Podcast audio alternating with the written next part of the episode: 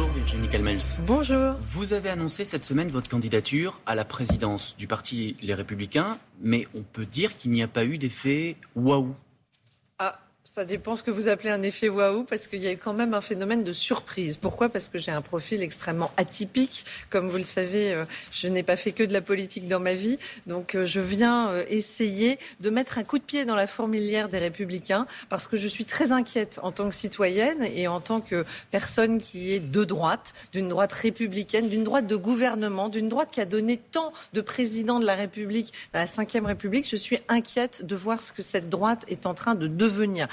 Progressivement. quand euh, vous avez annoncé votre candidature, certains au sein des LR ont raillé cette candidature. Oui, bien sûr. Bah, écoutez, ça, c'est la politique. Vous connaissez ça mieux que moi. Et tant mieux, parce que c'est plutôt des hommages euh, en politique quand on vous critique ou quand on vous attaque. Ça veut dire que vous existez ou que vous dérangez. Et en l'occurrence, effectivement, je dérange un petit scénario bien huilé où on allait avoir euh, bah, finalement les mêmes qui allaient continuer en, en, ne rien changeant. Et quand vous voyez les résultats, on a quand même, ça fait maintenant trois présidentielle que la droite ne gagne pas. Ça fait deux présidentielles où la droite n'est même pas au second tour. Ça fait une présidentielle où on est à moins de 5%. Donc moi j'aurais tendance à dire où on se réveille, il est temps de changer de méthode, de changer peut-être aussi de ligne politique, d'être plus clair et de renouer avec les succès électoraux. Nous, on est un parti de gouvernement. On n'est pas là juste pour être dans l'opposition et dans l'incantation. Moi j'ai envie d'être dans l'action et l'action surtout de redresser ce, pays, ce, parti euh, pour justement offrir une. Ce pays, ce sera dans un second temps. Mais il faudrait, si le parti se redressait, que ce parti puisse offrir un candidat dans cinq ans on verra qui ce sera euh, dans notre famille. Et, d'ailleurs, il faut décorréler cette élection dans cinq ans avec le redressement du parti tout de suite, parce qu'il y a les européennes dans deux ans. Et je peux vous assurer que si on fait encore moins de 5%, la droite n'existera plus. Alors, il y a un, de vos adversaires, Éric Ciotti, qui, dès hier, a expliqué, il est candidat, et il a expliqué que pour 2027, lui, son choix, c'est clair, ce sera Laurent Wauquiez. C'est pas un peu trop tôt? Bah déjà, Laurent Wauquiez n'est pas candidat à la présidence pour le parti, donc Éric Ciotti le fait à sa place.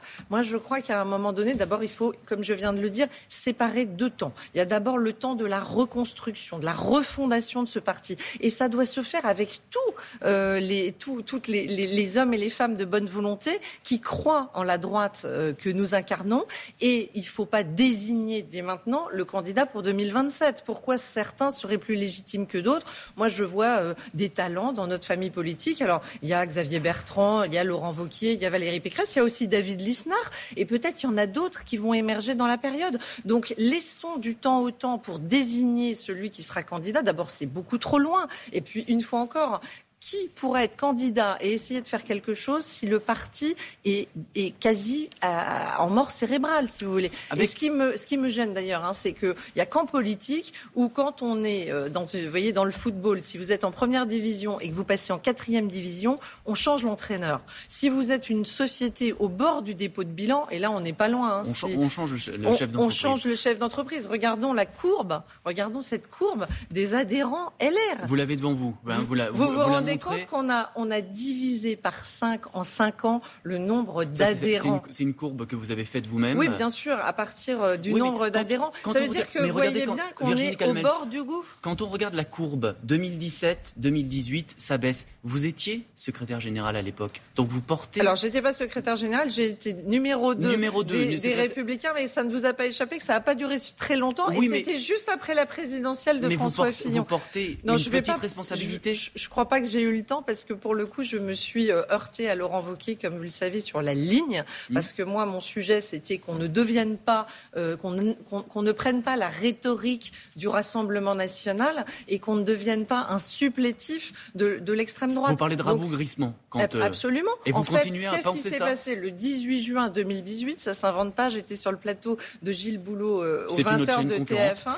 Pardon. Mais effectivement, mais pour, pour expliquer que si on continuait avec des, lignes qui finalement tourné le dos. On a tourné le dos d'ailleurs au projet euh, François Fillon qui alliait un régalien fort avec le libéralisme économique. Moi, je pense qu'on a pris trop la rhétorique de l'extrême droite, notamment en économie. On a tourné le dos au libéralisme, alors qu'au contraire, le libéralisme, c'est justement ni le socialisme, ni le capitalisme de connivence. Et c'est ça que nos électeurs de droite, ils attendent de nous. Ils attendent qu'on soit différent, différent d'Emmanuel Macron, différent de Marine Le Pen. justement, Et à égale distance entre les deux, moi j'ai trouvé à un moment donné que la droite de gouvernement, elle tendait un peu trop vers l'extrême droite. Alors justement, Emmanuel Macron, vous avez été proche d'Alain Juppé. Vous lui avez demandé euh, son avis d'ailleurs à Alain Juppé euh, Alors, comme vous le savez, oui, d'abord je garde des liens euh, amicaux avec Alain Juppé, comme avec François Fillon, comme avec Nicolas Sarkozy. Comme avec Édouard Philippe Je n'ai pas fait. Non, Édouard Philippe, il est passé de l'autre côté. Hum. moi, je suis restée dans la famille de la droite. J'ai été fidèle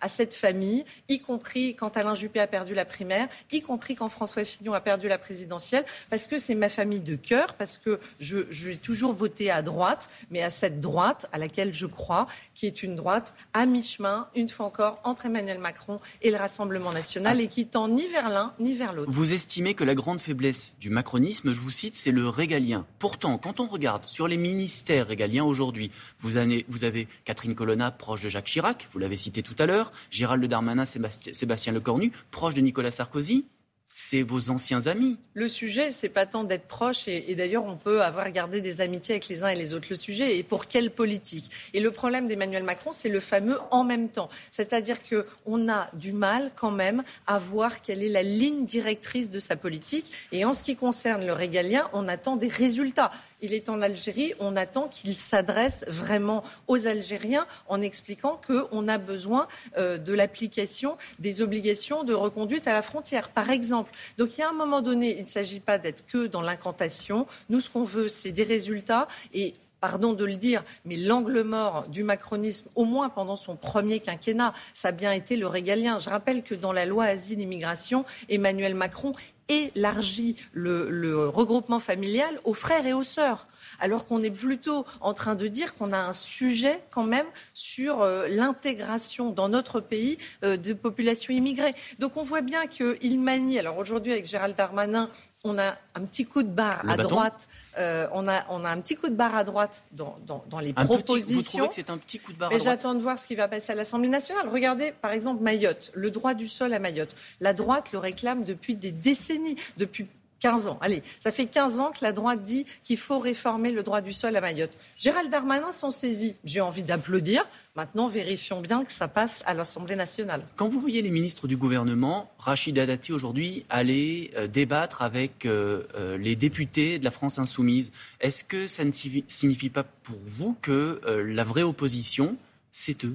Alors bien sûr que la NUPES, et c'est pas la vraie opposition, c'est notre opposition. Et moi, je n'ai pas envie de me retrouver à devoir choisir dans cinq ans entre la NUPES et le Rassemblement national. C'est pour ça que je crois à la reconstruction nécessaire et vraiment pour notre pays fondamental de la droite républicaine de gouvernement. Mais moi, j'applaudis quand Rachida Dati va euh, courageusement d'ailleurs aller affronter des personnes qui ne pensent absolument pas comme nous. Alors là, vraiment, on n'a pas beaucoup de points communs avec ces personnes-là.